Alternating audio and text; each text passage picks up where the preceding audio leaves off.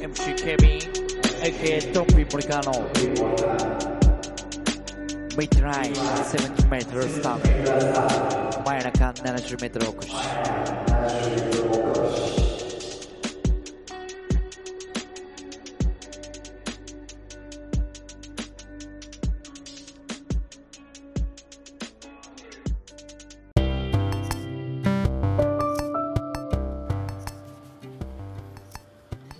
ドン 70m スタート真夜中 70m 起こしドンビーモニカーの真夜中 70m おこしでございます、えー今日はですね、まあ、また最近、まあ、ちょこちょここう気分転換に、まあ、動画サイト動画サイトといいますか、まあ、動画サービス、うん。まあ、ネットフリックスと Amazon プライムが主なんですけど主っていうか、まあ、まあ僕はその2つうーになるんですね、まあ、あとは、まあ、YouTube もありますけど基本的にはまあ Netflix と、えー Amazon プライムを見てるんですけども映画を見るよりはなんかこうまあワウワウの昔やってたドラマが配信されたりするんでね、えーでまあ、基本的に僕はあの東野圭吾先生の、まあ、小説をよく読むことが多いんですね、まあ、結構見ましたね。でまああの東野先生のまああの本がドラマ化するってなったら大体ワイワワウワウが、えーワイワイ言うてもだワウワウが多いんですね。でまあその中でも、まあ、地上波で、えーもちろんドラマ化されてるのも、まあ、多いです、えー簡単に言えばあのガリレオシリーズもそうですし、えー白夜行。あとは、えー流星の絆。あの辺もですね、えー東野先生。あとはあの新参者、まあ、新参者っていうのはあの TBS のドラマになって2作目以降は全て映画化されている。映画化っていうか一つはあれですね。あのなんかこう正月ドラマみたいな感じでスペシャルで、えーやったりしてましたけども。その後はまあ日本映画化に、えーなってます、まあ、その2本とも見ましたけど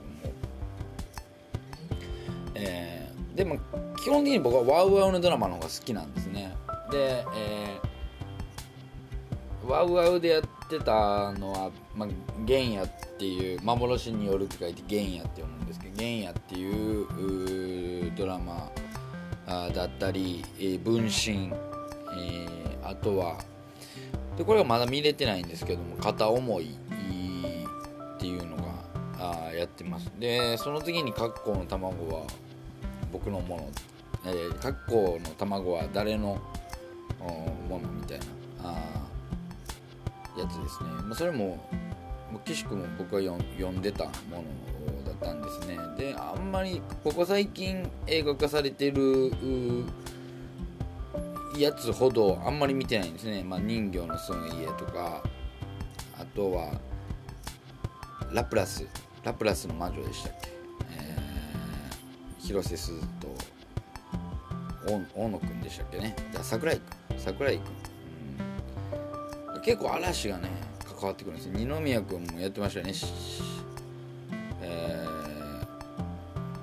あれは何でしたっけ。あのなんか AI AI のやつでしたね。プラチナムデータかなんかですね。その辺読んでないんで。うんだから、こう評価もしにくいというか基本的にこう読んだ本を先に本を読んでこう映画映像化っていうのを見たいタイプなんですね。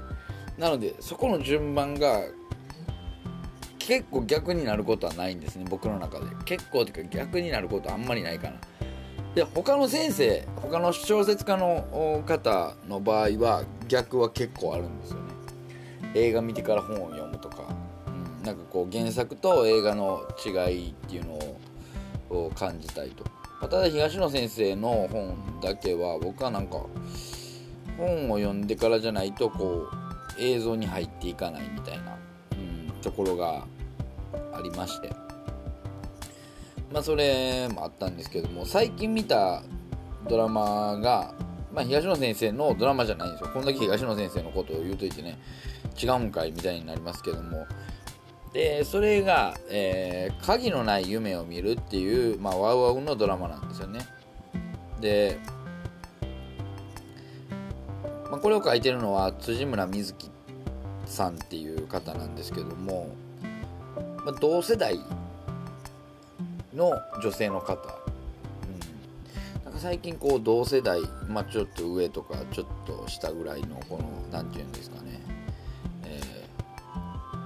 ロスジェネですよね。要は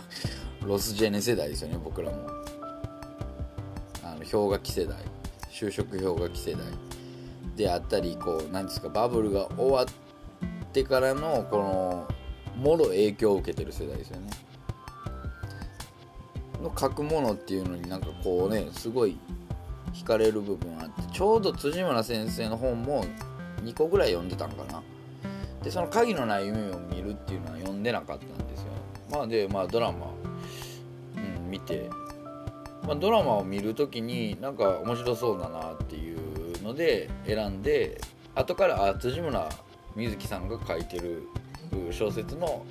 あドラマ化なんだっていうのを知ることができたんですけども。なんかこうね僕ね最近っていうかずっとなんですけどこうオムニバス系のあのドラマって好きなんですよ。オムニバス系やけどなんかこう通ずるものがあるみたいな。で一番好きだったのがねあの吉田修一さんが書いてるのが、まあ、ドラマになったんですけども、えーと、それもねなんか似たような題名だったんですよ。それでなんか鍵のない夢を見るっていうのを見たんですね。で、えー、まあ、それもオムニバスなんですよ、まあ5、5, 人の女性が出てくるんですかね。で5人の女性が出てきての、まあ、5話1話完結の5話があるみたいな。まあそれぞれのドラマがあるみたいな感じなんですけども。まあその中の1話目が僕の中ですっごい良かったんですよね。良かったっていうかあの何が良かったかというとその主人公が演じるのが倉科香菜さんだったんですよ。でまあ倉科香菜さんのドラマって結構け結構てかあんまり見たことなくてなんかイメージ的にはねなんか噂で竹野内豊の彼女だみたいなね、え、そんな程度だったんですね。でちょっと最近露出とかあんまりないんでね。でそのドラマ自体も2013年のドラマなんでまあいわば7年前のドラマなんですね。でまあまあそれを見てて違和感があったのはあのほとんどの人がガラケーだったんですよ。その触ってるのがねガラケーで。7年前まだガラケーやったんかっていう。のが自分の中であすごい衝撃的なんだ。まあそのあんまりスマートフォンが普及してないからその普及してる方に合わせてたのか、まあ、それともまあその書いてる背景、え小説の背景が、まあ、ガラケーの時っていうのもあるんだろうなっていうのはあるんですけどあるんだろうなっていうのがあるんですけどってちょっと意味わかんないですけどあのそこもなんかこうねあまだガラケーやねんやみたいな気持ちになってであんまりこう時代を感じさせないドラマだったんですけどもね。でその1話目の倉科香菜がね本当にめちゃめちゃ良かったです。めちゃめちゃ良かったっていうかねもうなんかこう倉科香菜っていう女優を好きになりましたし倉科香菜さんの演じるその女性っていうのがねすっごいこうもう入ってきましたね、えー、要はダメ男に貢ぐ女なんですけどね。で最後殺されるっていう、まあ、殺されるっていうかまだちょっと意識はあったような感じだったんですけども。まあ言うたらダメ男と付き合って最初は同じ夢を追いかけてるようなダメ男と付き合ってでまあこう分かれ道があるんですよね、えー、その倉科香菜さんが演じる女の子は結局はもう夢が厳しいっていうのを分かってでまあもともと親御さんに、まあ、保険として教員資格取っときなさいよって言いながら言われてこう教員免許を取っていくと。でまあその男の方は夢があると、まあ、夢があって意固地。でなんかこうすごい高飛車。ね上からものを言うみたいな、夢を持ってるものの方がこう偉いみたいな。現実を選んだのはみたいなね、まあ、それで別れようみたいな感じだったんですけど、まあ、そこからまたでも会うようになって、まあ、お金とかをせびられて結局その彼氏の方が、えー、まあなんかこうね事件を起こしてっていう感じなんですけど最後のねこう倉科かなの演技がねすごいすごいいいんですよ。僕の中で。うん。なんかこうあれですよ。心を打たれるとか感動とかじゃないですよ。なんかねこう現実的にこんな女おるやろなっていうまあこういう女性って山ほどおんねやろなって世の中。うん。っていうのがもうこうすっごいああみたいな。ああみたいな。感じなんですよ。見てほしいな。うんまあ見てほしいっていうかまあ見てもらったら分かるんですけどもね。それ以降だ2話3話4話5話って出てくるまあ女性たちちょっとこうこうなんていうんですか。女性の嫌な部分っていうか絶対ありそうな部分っていうのをすごい、描いてる感じがするんですよ。なんかね演出も多分良かったと思いますよあれは撮り方。だワウワウはねそういうところがあるんですよ。こうやっぱり本で事細かくこう情景とか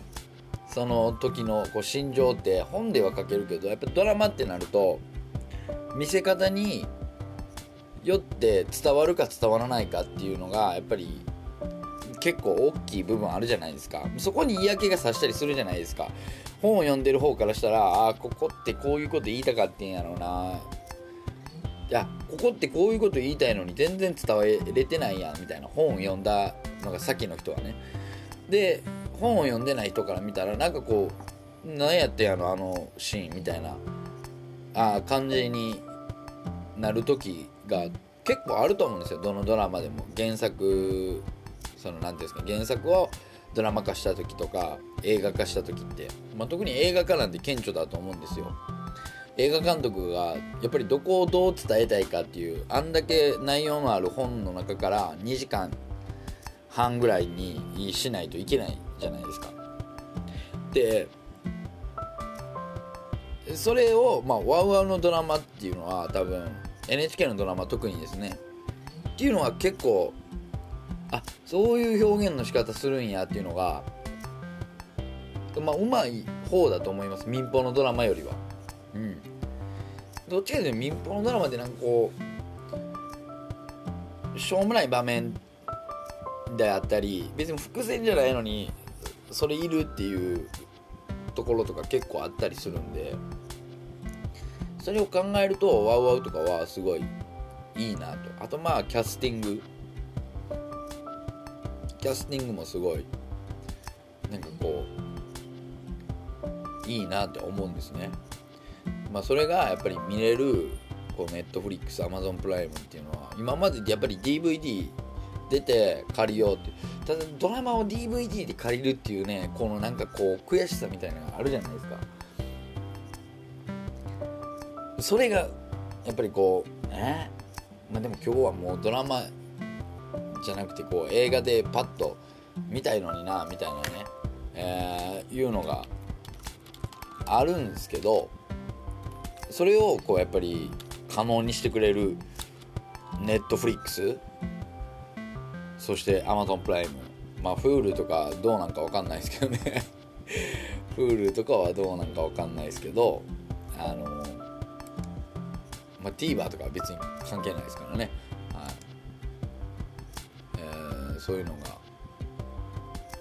まあ、あるというか。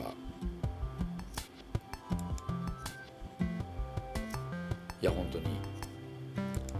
いいなと思います。いいなと思いますっていうのはようわかんないですけど。うん。すごく助かってます。だからちょっと見ていただきたいなと思いますけどもね。あのネットフリックスとか見てる方は。まあもう一話完結なんで別にあのまあ1話だけ見ていただいてもいいですし、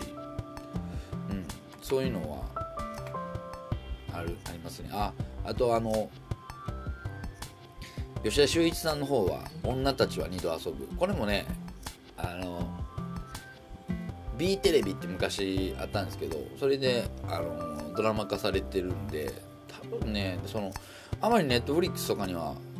入ってきてないあの DVD 借りてみてはいかがかなこれもオムニバスで結局5人出てくるのかな女の人が、あ、設定的にはだからこう売れない小説家がこうなんていうんですか周りになんかこうネタを探してる時にこう出会う女を妄想で書いていくとか、まあ、その実際にいるのかどうかみたいな感じの話で、まあ、5人の女性の話なんですけども。いやこれはね良かったですねほんまに、えー、何が良かったか、まあ、出てくる女性もういいんですけどね。あの多分多分あの本では本読んでないんですよね僕まだ。本では結構いますね。あの、まあ、その中からこうピックアップしたのが